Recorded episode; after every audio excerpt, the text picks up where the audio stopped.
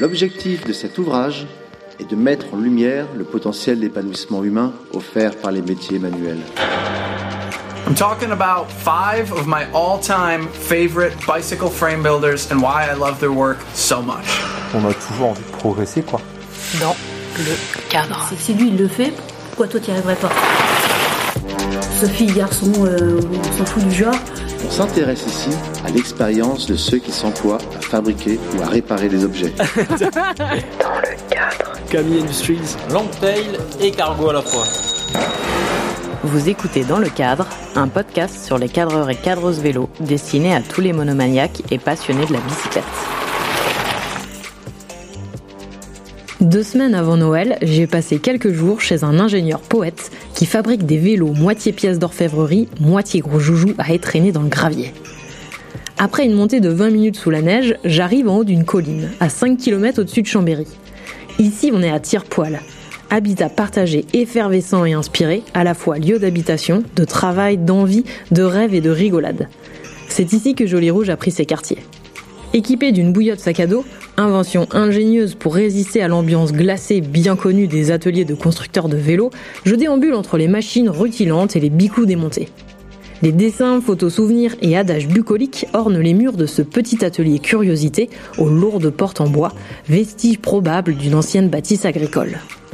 C'est plein de charme et rempli de l'âme de Julien, que j'étiquette assez rapidement comme le Matthew Crawford de la bicyclette. Un ancien ingénieur dans l'industrie du composite qui plaque tout pour fabriquer des vélos et se questionne sur le travail manuel, l'utilisation des machines et cherche le juste milieu entre artisanat et industrie. Bienvenue à Tirepoil et bienvenue chez Joli Rouge. Je vais te montrer une photo, hein, comment c'était. mais, euh, Je, je pense que c'est. Là, ici, il y avait le pressoir à gauche, la menuiserie.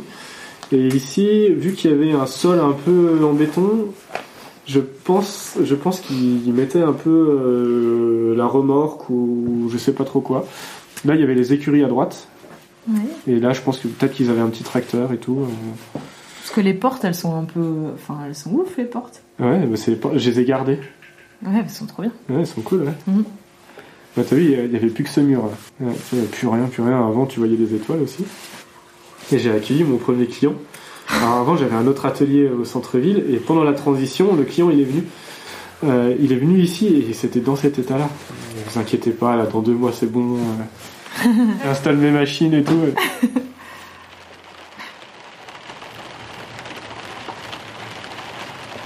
Salut Julien.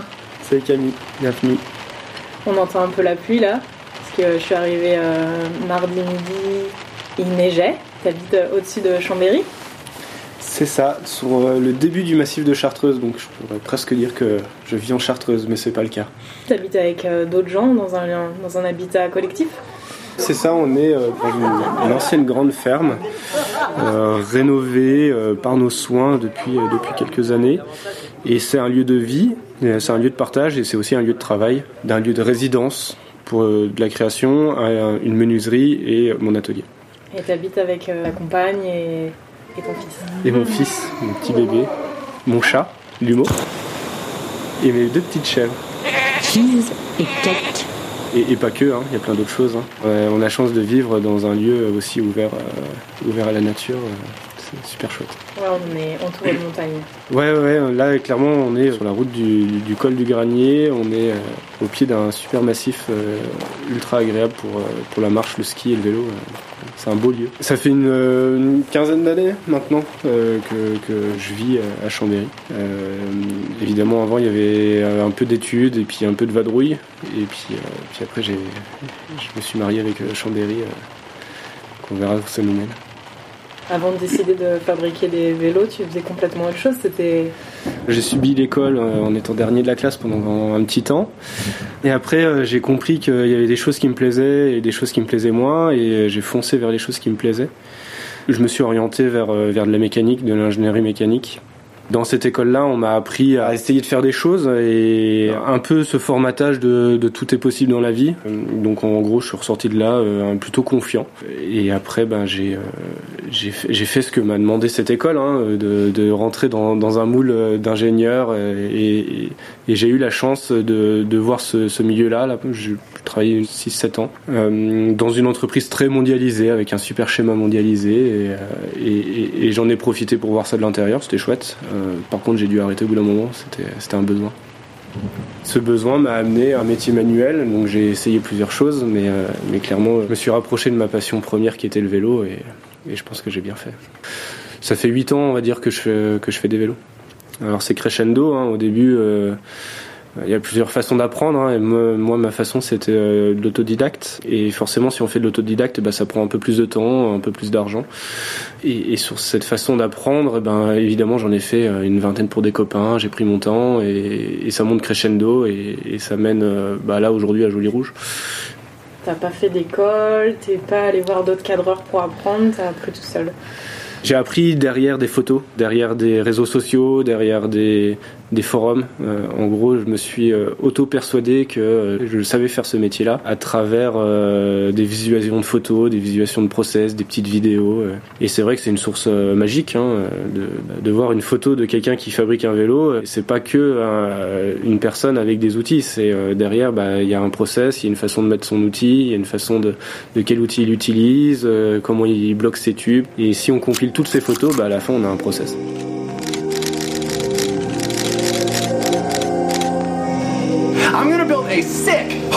Mountain bike frame in this shop. Hello, I'm Paul Brody. Sodinger Madsen from Black Cat Bicycles. My name is Danielle Sean, and we are in my shop where I build bike frames and other metal fabrications.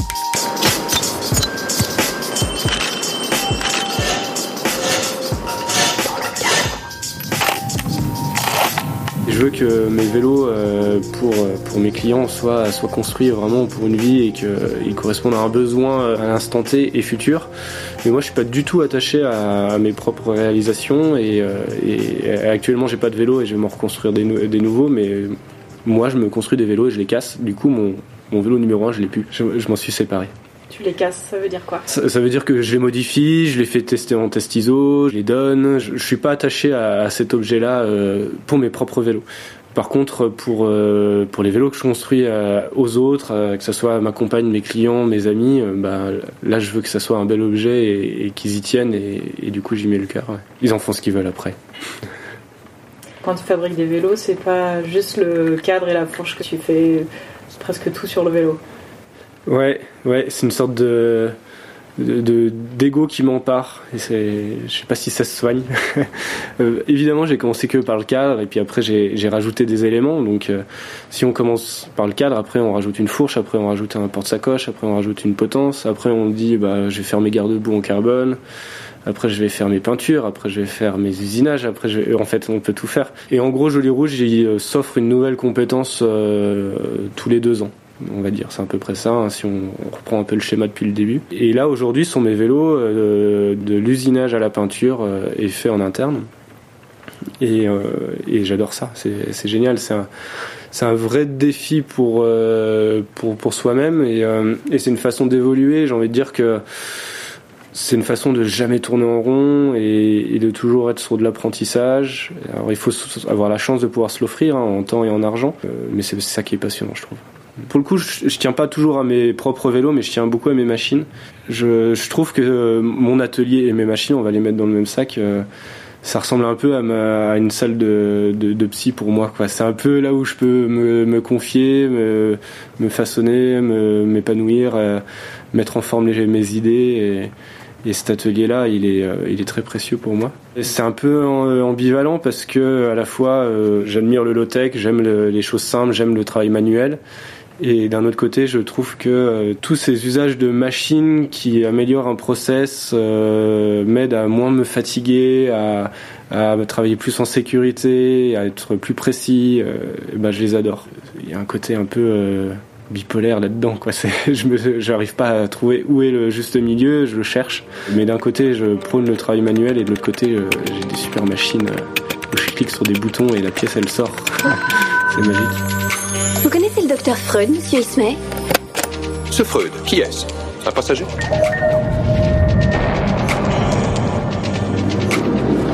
Ouais, c'est, c'est compliqué cette relation à, à la machine parce qu'elle est. Euh, T'as envie de faire des choses avec les mains, de manière douce, euh, euh, en prenant le temps et tout. Et après, derrière, euh, cette machine qui arrivera à le faire de manière précise, euh, euh, un peu automatisée. euh. et en fait, je me rends compte qu'on a besoin des deux. Enfin, dans, dans ce métier d'artisan, euh, tu peux pas tout faire à la main et tu peux pas tout faire avec les machines. Et moi, je cherche un peu ce juste milieu là, quoi. C'est l'appel de la modernité un peu quoi. C'est un peu l'appel de la modernité où tu essayes de mettre une grosse barrière pour pas, pas y succomber. Mais bon, de temps en temps, t'ouvres la porte et tu dis hey, coucou, euh, on essaye. voilà. Aujourd'hui, sur tous les vélos, artisans ou pas, il y a de la pièce qui est sortie de machine euh, numérisée. Faut que les gens ils, ils en soient au courant, quoi. Je pense que le maraîcher bio, le petit maraîcher bio à petite échelle, il a quand même un tracteur. Euh, J'espère pour lui, quoi. J'espère qu'il y a plein d'autres choses, j'en sais rien, mais euh, et ben moi je pense que aussi nous en tant qu'artisans, il faut aussi qu'on euh, qu'on se bride pas les yeux et qu'on puisse se dire que bah ouais il y a il y a de la machine numérique pour fabriquer nos, nos objets d'artisans.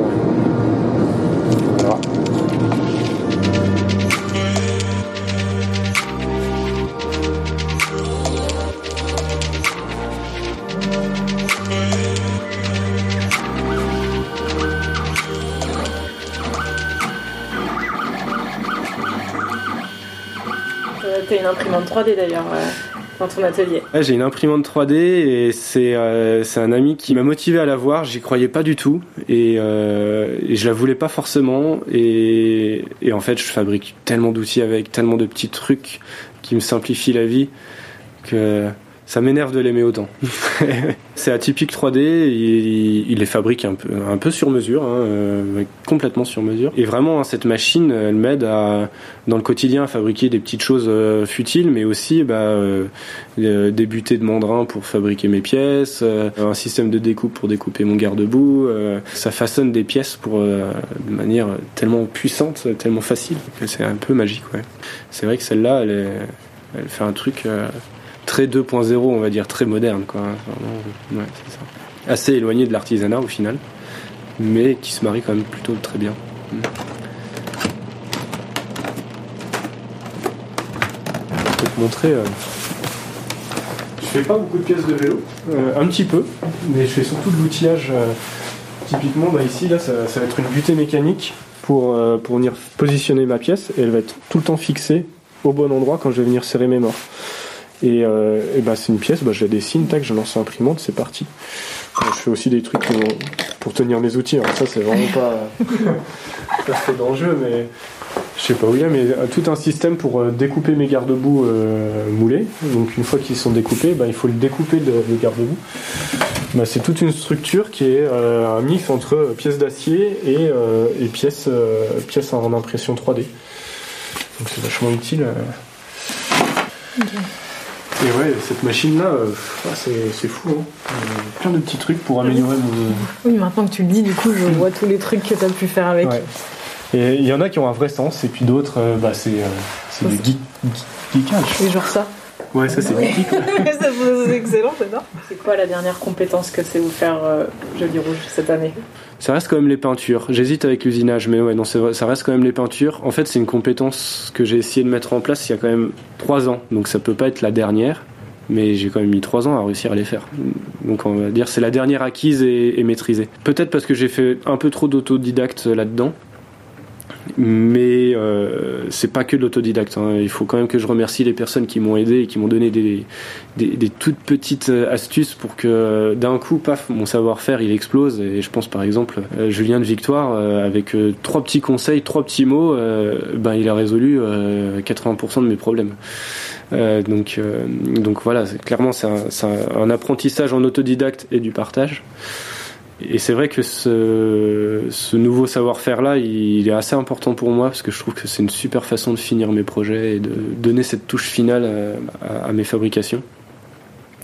Elles sont trop récentes pour que je puisse dire que que je maîtrise le sujet et je m'en satisfais, euh, moi je trouve que mon esthétique générale, euh, je peux vraiment l'améliorer et, me, trouver là-dedans et, m'amuser dedans. Donc euh, voilà, ça, on va dire c'est un peu que le début. Ça fait un peu plaisir artistiquement parlant quand tu fais de la peinture. Il y a un côté où c'est créatif et moi, je m'estime pas pas dans la tranche artistique, mais par contre, euh, j'adorerais et je le fais déjà quand même faire intervenir des, des gens qui ont cette capacité-là euh, créative et, artistique. Et je pense à des tatoueurs, des dessinateurs et tout ça. Et, je pense que le mariage artisan-artiste, euh, il est il est chouette quoi. Il, vaut le coup d'être vécu. On peut pas l'offrir à tous nos projets parce que ça prend quand même beaucoup de et c'est dur à valoriser mais c'est ça qui est fun, quoi. C'est ça qui est cool. J'ai travaillé récemment avec euh, avec Anoucha, euh, qui m'a fait des dessins, et ça fait six mois que je les ai. Ils sont ils sont ils sont pour Joli Rouge, ils sont dessinés pour Joli Rouge, et ils sont tellement précieux que je sais pas trop comment encore les mettre vraiment en œuvre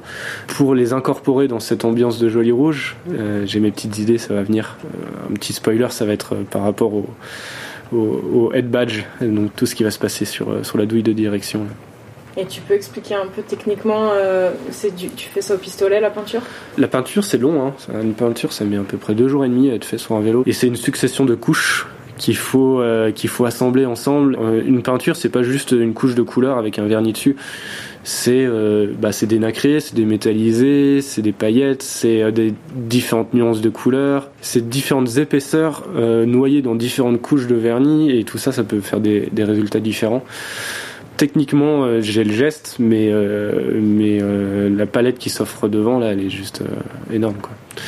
Et facile de se perdre dedans, je pense, hein, quand même. Hein. Ça, c'est un point technique. Après, il faut essayer d'y mettre une histoire aussi. Enfin, c'est ça qui est dur, en fait. Hein. C'est surtout l'histoire à, mettre sur, sur la peinture. Si c'est juste euh, dessiner un lutin dessus, je sais pas si ça vaut le coup. Euh, c'est beaucoup de boulot pour pas grand-chose. Et moi, je trouve que ce qui vaut le coup, c'est euh, de réussir d'écrire une petite histoire pour que le vélo, ils disent c'est bizarre que tu aies mis un lutin sur ton vélo. Non, j'ai pas juste mis un lutin sur mon vélo, j'ai écrit une petite histoire euh, parce qu'elle m'amuse et que du coup ça, ça raconte quelque chose sur le vélo. Quoi.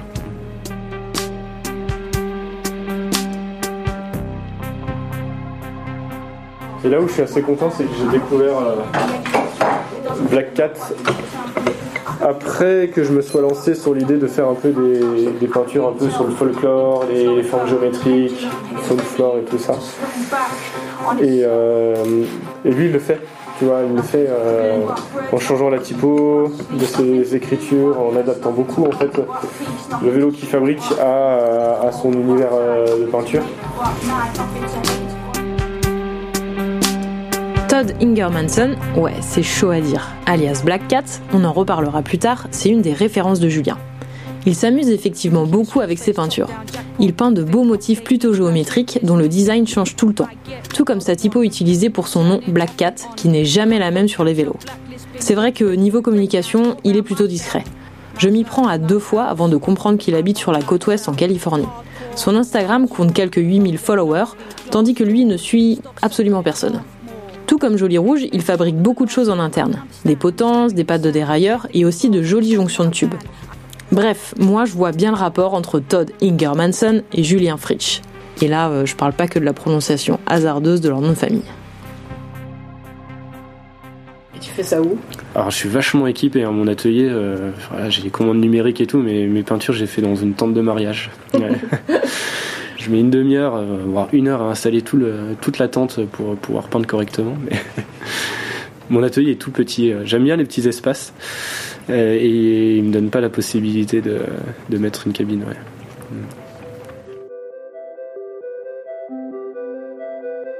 Julien, il a un tour à commande numérique.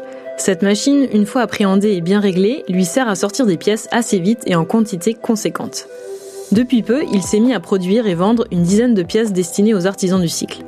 Si vous allez sur son site, vous pouvez commander des boîtiers de pédaliers, des drop-out, des supports de frein flat mount, des arbres cycloches et même des capots de potence. Bon, c'est pas encore le Paragon Machine français et il a pas envie de le devenir, mais c'est une première proposition à la création d'un catalogue de pièces usinées en France. D'ailleurs, si vous voulez découvrir les coulisses de Paragon Machine, il y a une vidéo qui traîne sur YouTube d'un professeur de métallurgie hyper enthousiaste qui filme sa visite de l'atelier et qui ponctue chacune de ses découvertes de wow et amazing. Je mets le lien en référence. Et l'usinage C'est trop bien. C'est euh, le rêve d'enfant. hein. Euh, avant de faire une école d'ingénieur, j'étais dans un lycée technique et on était en face de machines où il y avait plein de boutons dedans et, tu cliquais dessus et puis ça faisait des pièces quoi. Et, je me sentais un peu tout petit face à ces machines quoi, indomptables, euh, difficilement euh, programmables, etc., etc. Et je me suis toujours dit qu'un jour j'allais réussir un peu quand même à les dompter. Je pense que c'est pas ça marche pas encore, hein, mais euh, mais je commence à me débrouiller. Et, euh, et, et l'idée c'était euh, un peu en mode un jour j'aurai une machine à commande numérique chez moi et voilà j'en ai. Et en fait ces machines là elles, elles ont euh, elles ont quand même un sens dans nos vies parce que euh, je pense qu'il faut qu'on trouve le juste milieu entre euh, l'artisanat et l'industrie. Et en fait, une commande numérique, elle va te donner la possibilité de fabriquer des pièces en quantité suffisante, euh, avec une fiabilité suffisante et une répétibilité fi- suffisante pour que ton métier il, soit viable économiquement. Là aujourd'hui, on fabrique des vélos Made in France. Ce que j'estime Made in France, donc coupé, soudé, euh, poli euh, en France, euh, avec une relation entre un client européen français et un artisan français. Mais quand même, je pense qu'on est on est perfectible quoi. Aujourd'hui, voilà, ça fait une dizaine d'années que l'artisanat y revient en France. On a un super savoir-faire, on fabrique des beaux vélos en France. J'estime que si dans 5 ans ou dans 10 ans, nos boîtiers de pédalier sont encore asiatiques ou, américains, on a loupé quelque chose. Une pièce aussi simple, hein, un bout d'acier avec deux filetages de chaque côté, euh, qui, euh, qui sera toujours acheté euh, en Asie, aux États-Unis pour nos vélos Made in France. Voilà, je pense que c'est une erreur. Donc euh, c'est pas une erreur aujourd'hui parce que c'est normal, hein, on apprend doucement et on y va petit à petit, mais euh, mais voilà, il faut évoluer, quoi, il faut avancer. Donc euh, aujourd'hui, je fabrique mes boîtiers de pédalier et je les propose aux autres et, et je suis content de ça. Et je pense que si euh, si le métier revient vraiment, il faut qu'il y ait vraiment une société en France ou en Europe, on va dire quand même, se mettre à fabriquer des boîtiers de pédalier pour euh, pour nous.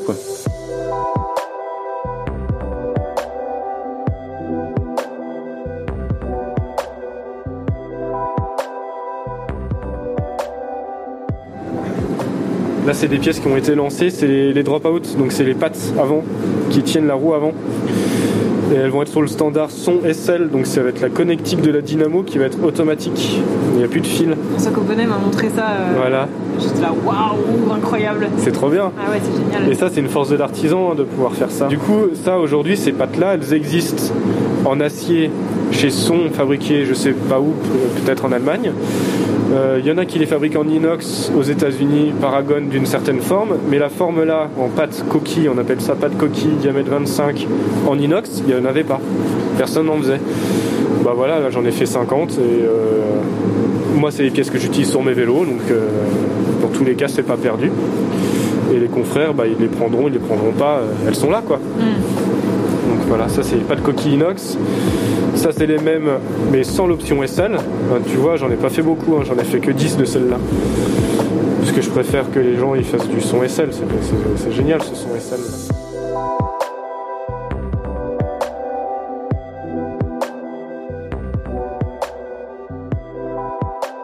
Plein de choses à faire hein, parce qu'aujourd'hui, euh, aujourd'hui, un fabricant américain de pièces, euh, bah, il propose euh, 100, 150, 200 références. Moi, j'en propose 10. Euh, je suis en incapacité totale d'en proposer 200, euh, mais je suis très content d'en proposer une dizaine.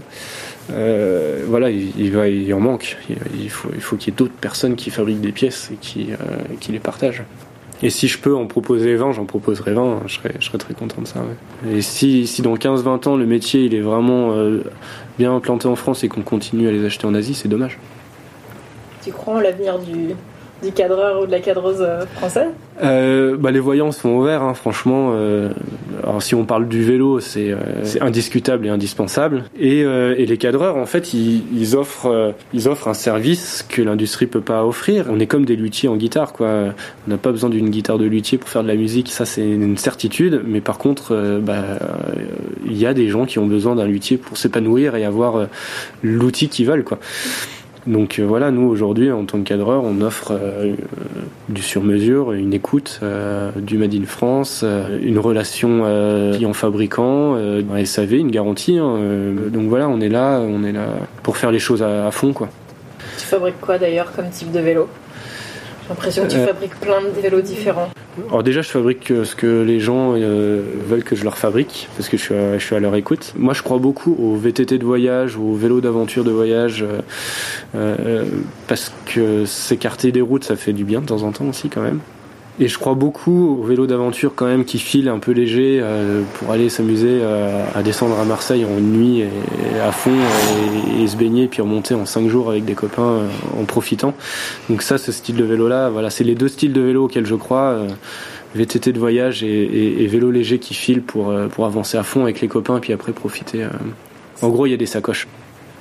C'est un peu ta pratique ou ton envie de pratique euh, du moment? Euh, Ça, avec un, un autre paramètre très important, c'est tu rajoutes mon fils euh, dans tout ça.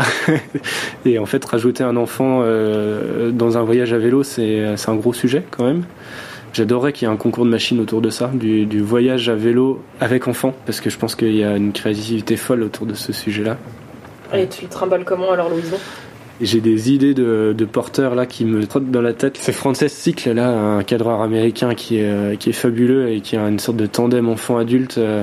Il faut que je lui demande l'autorisation euh, exacte pour que je puisse euh, m'inspirer de ce qu'il a fait. Ouais, il faut aller voir sur son site, c'est c'est pas mal. Il est perché devant toi et un peu en hauteur, et surtout il peut descendre d'un niveau et venir euh, venir s'asseoir en bas, parce que quand il a un âge charnière entre entre 2 ans et 7 ans et qu'il n'est pas en capacité de rester assis sur une selle toute la journée, il va pouvoir monter au-dessus et, et pédaler et avoir le guidon et être dans le flux de circulation et apprendre plein de choses, et aussi descendre d'un étage pour aller se reposer. Alors c'est peut-être une utopie, hein, je l'ai pas vécu encore, mais il faut que je l'essaye. Il faut que je l'essaye ce vélo-là. Et d'ailleurs, ça me fait penser, tu m'avais parlé d'un autre cadreur qui fabrique des vélos pour les enfants euh, adaptables. Ah, euh, de Tommy là? Ouais. C'est un silo américain euh, qui vit au Texas et euh, qui est trop fort. Ah ouais, tu sais quand je te dis, il y en a, ils ont une, euh, une homogénéité dans leur travail euh, que tu reconnais du premier coup d'œil et avec une vraie identité et tu sens que c'est pas un truc trop façonné. Bah lui il fait partie du top 2, top 3. Il y a Black Cat aussi que j'aime énormément. C'est deux personnes que j'aime beaucoup. Ouais, moi je pense que c'est mes trois préférés avec Chapman. euh.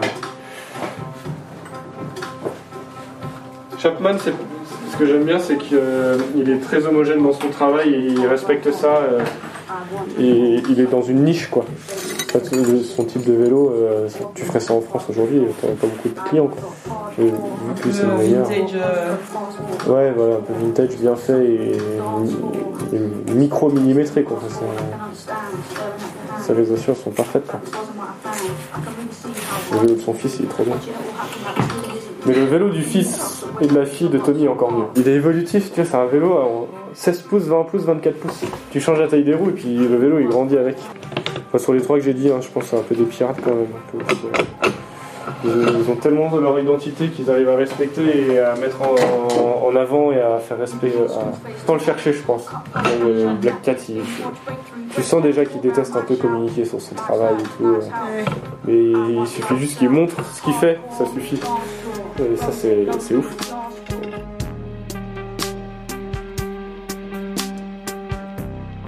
La 4, euh, c'est quoi qui te fait kiffer chez ce mec Je, je peux le voir de loin, je sais que c'est un Black Cat, quoi. Et ça, ça me suffit pour dire que j'aime, quoi. C'est euh, c'est ça. Euh, il a eu la capacité de faire, euh, de faire des vélos qui ont une identité forte, quoi.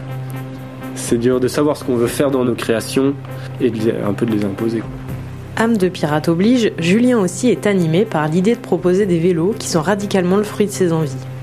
L'idée de proposer des vélos de série 100% joli rouge est en cours d'élaboration.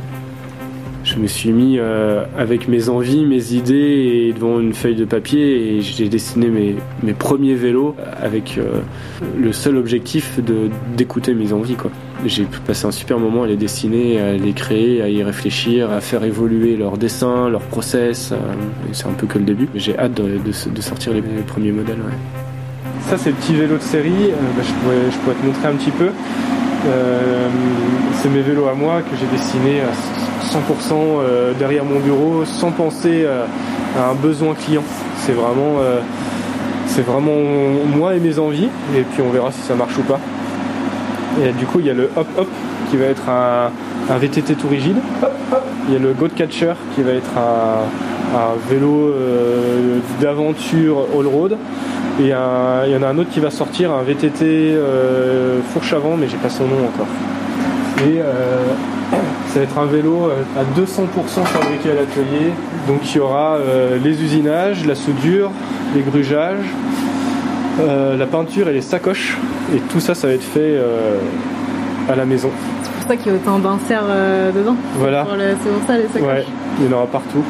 Donc en gros, il y aura une gourde ici, une petite sacoche là, une sacoche ici, une sacoche ici. L'interface est assez, euh, assez réfléchie, euh, donc il y en aura de partout. Et voilà, ça va être un vélo avec un, un caractère euh, un peu américanisant, un peu fun du vélo, euh, un peu plus aventure, euh, avec, avec des formes, des couleurs beaucoup d'accords entre les couleurs de sacoche et les couleurs de cadre. Je m'estime pas du tout artiste, mais je vais faire travailler des artistes un petit peu de temps en temps sur les décos et je vais faire des éditions limitées de, peinture. Hop, hop. C'est pour... c'est pourquoi? Ce nom-là C'est comme ça que j'appelle mes chèvres.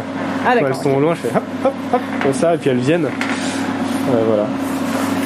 Et, euh, et euh, Goat Catcher, euh, parce que c'est le vélo que je vais utiliser pour faire des petites sorties avec elle. on verra, on verra ce que ça donne. Donc là, ouais, t'as les plans.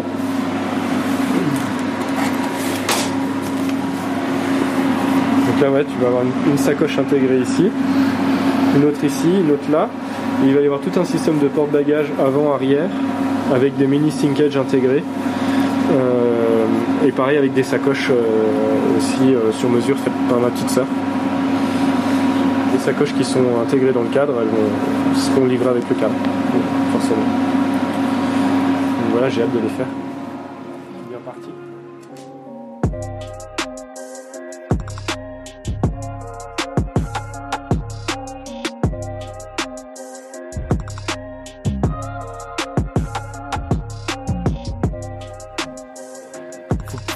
Un peu de ses chèvres. Voilà, c'est comme ça que ça marche. Si tu, lui parles de ses chèvres, euh, derrière, tu peux lui demander n'importe quoi. quoi. C'est vraiment. euh, Donc souvent, voilà, lui, il les appelle quand il passe devant le devant le devant l'enclos des chèvres, il fait toujours hop hop hop hop. Et euh, du coup, bah, si après tu, fais des tu balances des hops dès que tu le vois, ça lui fait penser à ses chèvres. Et du coup, là, tout d'un coup, bam, il, il s'émerveille, quoi. C'est vraiment, euh, voilà. Faut faire juste le, hop, quoi. Et, euh, Ah,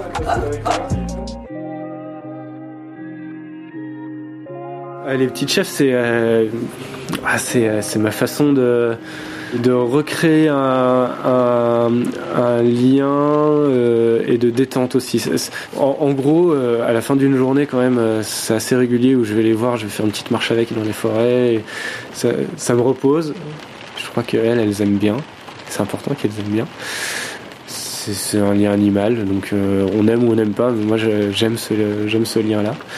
C'est aussi un lien d'amitié parce que c'est mon copain Antonin qui me les a qui me les a donnés et j'adore le travail qu'il fait avec ses chèvres et ses fromages et euh, du coup bah, quand je les vois je pense à lui évidemment. Bah, c'est aussi qu'elle me tombe la pelouse super bien quoi. et, euh, et ouais je me suis mis un peu au god packing là je, je leur mets des petites sacoches là Ouais, le God Packing, vous avez bien entendu. et, et je, me, je me balade dans le massif de Chartreuse euh, avec, avec l'autorisation du PNR. C'est une petite journée de marche, euh, 500 mètres de dénive, elles sont là, elles sont avec leur petite sacoche euh, chargée de 3-4 kilos et, et c'est marrant, Ouais, franchement c'est fun. Viens. Valet, tu montes aussi? Attends. Attends. Ça va pas la faire comme ça. Tête de nouille, viens. Viens là, Valet, viens. Allez, si tu restes. Viens. Hein Oui, bon. Moi j'avais ça en tête depuis longtemps et puis d'un coup j'ai vu euh, Isaline, euh, une Suisse qui a traversé la Suisse avec ses deux boucs. J'ai l'impression que les boucs ils écoutent moins que les chèvres hein, parce que dans la vidéo euh, ça a l'air de moins écouter. Et quand j'ai revu ça je me suis dit euh, tu l'as en tête, tu l'as pas encore fait, ça fait un an qu'elles sont là. Et le lendemain j'étais avec mes petites chèvres, avec les sacoches. C'était trop bien. J'avais peur un peu du côté euh, bizarre quoi, marginal et tout, qu'est-ce qu'il fait avec ses chèvres dans la montagne et tout. Et au final, euh, je me suis senti plutôt à ma place, euh, pas trop marginal. Et puis ça faisait, les gens ils se marraient et c'était pas trop, pas trop excentrique quoi. C'est cool. Ici, il y a plein de gens un peu, un peu marginal quand même qui passent ou un peu décalés ou un peu. Euh, Ouais, c'est pas marginal, mais avec des envies de vie, euh, avec des envies de vie, ouais, avec des envies de, de, faire des choses. ouais. Je pense qu'il y a plein de choses à faire euh, hors cadre. En gros, il y a quand même euh, 12 adultes et 6 enfants, et chaque personne a, des rêves, des envies, des compétences, et, et en fait, ce partage-là, il est surpuissant, quoi. On n'a pas assez d'une vie pour en profiter, et c'est dommage que dans le monde dans lequel on vit, on est un peu à 200 à l'heure, même si on a envie de ralentir. Mais, euh, mais c'est vrai que je, je regrette presque qu'on n'ait pas plus de temps dans notre vie pour profiter de tout, euh, toutes ces personnes-là et de, de refaire le monde. Euh, Mais en tout cas, voilà, on en profite. Vraiment, on en profite. On en profite euh, en faisant des petits festivals, en faisant, en faisant des créations artistiques, en accueillant des gens qui ont des projets euh, complètement foufous, euh, euh, en refaisant notre maison. c'est simple, ne serait-ce que se mettre autour d'une ferme et de la rénover tous ensemble, c'est déjà, c'est déjà fou comme projet, quoi. Enfin, Merci Julien. merci. à très vite. Cet épisode a été réalisé et monté par Camille et le générique de fin est interprété par Drissou et le collectif à Bernard. Merci à Julien Fritsch de m'avoir accueilli dans son bel univers et aux très joyeuses personnes que j'ai croisées à tire-poil.